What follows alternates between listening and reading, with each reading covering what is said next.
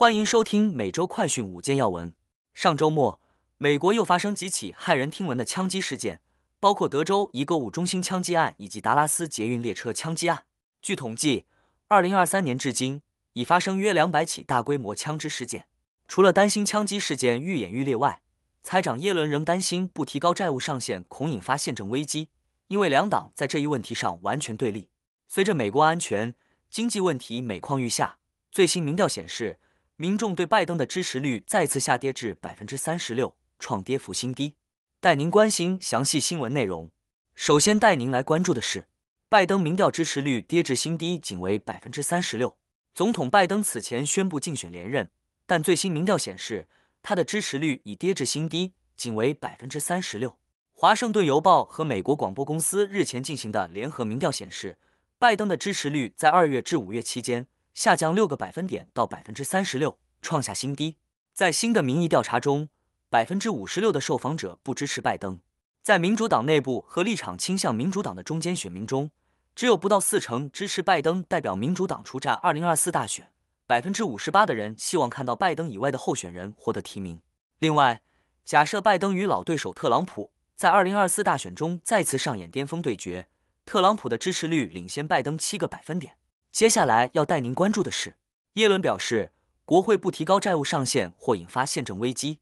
美国财政部预计，美国最早可能在六月一号触及债务上限。然而，两党在这一问题上互不相让，加剧对立。美国财长耶伦日前警告称，如国会不能就债务上限采取行动，美国将面临一场由自己造成的经济和金融灾难，进而或引发宪政危机。早前有消息传出。处于少数地位的众议院民主党人或采用特殊手段绕过共和党，强行让全院审议一项主张提高债限的法案。与此同时，众议院共和党人坚持提出共和党版的债限法案。总统拜登计划九号邀请国会两党领袖在白宫进行对话，希望两党合作提高债务上限，避免债务违约。现在带您来关注的是，周末枪击事件不停，二零二三年已发生两百起大规模枪击事件。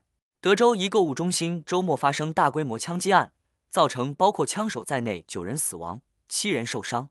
此案嫌疑人为三十三岁的加西亚，执法部门正在调查他是否受右翼极端主义思想驱使，目前尚未正式发布相关信息。有消息人士向美国有线电视新闻网 CNN 透露，加西亚曾在美国军队服役过一段时间，但军队由于担心他的心理健康状况而将其免职。另外，德州达拉斯捷运列车上周日因两人发生斗殴引发枪击，导致一死两伤。在经过彻夜的搜捕后，一名嫌犯已于周一被捕，目前面临一项谋杀罪和两项使用致命武器袭击罪的指控。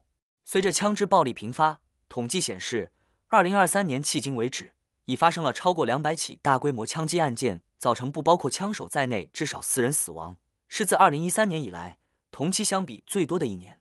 接下来带您关注的是。房屋库存大跌，西海岸部分地区四月房价上涨。由于房屋库存日益缺乏，加州等西海岸地区的房价四月出现上行趋势。据彭博社报道，加州圣何塞地区四月份的待售房源数量与去年同期相比暴跌百分之三十一，降幅超过美国所有其他地区。此外，旧金山和西雅图也出现了类似的房屋库存大跌，这进一步推高了相关地区的房屋价格。根据房屋市场网站泄露的数据。四月份圣何塞的房价较三月上涨百分之一点五，旧金山上涨百分之一点三，西雅图上涨百分之一点二，均超过美国当月百分之一的平均涨幅。彭博社称，新建房屋并未能填补当地房屋库存的缺口。此外，这些地区现在很少有房主出售房屋，因为这样做通常意味着放弃之前获得的更便宜的抵押贷款。最后带您关注的是，四月壮年劳动参与率升至百分之八十三点三，创二零零八年来最高。根据劳工部劳工统计局五日公布，美国四月民间劳动参与率持平于百分之六十二点六，是二零二零年三月百分之六十二点六以来最高，优于市场预期的百分之六十二点五。其中，二十五到五十四岁壮年劳动参与率从三月的百分之八十三点一升至百分之八十三点三，创下二零零八年三月以来最高。专家分析，进入美国劳动力市场的移民人数在过去两年半来增加四百万人。壮年移民人数现已回升至大流行前水准。以上是今天的每周快讯五件要闻，更多完整新闻内容，请关注凤凰美洲台微信、隐私、脸书、小红书、TikTok。油管、推特等各社群平台。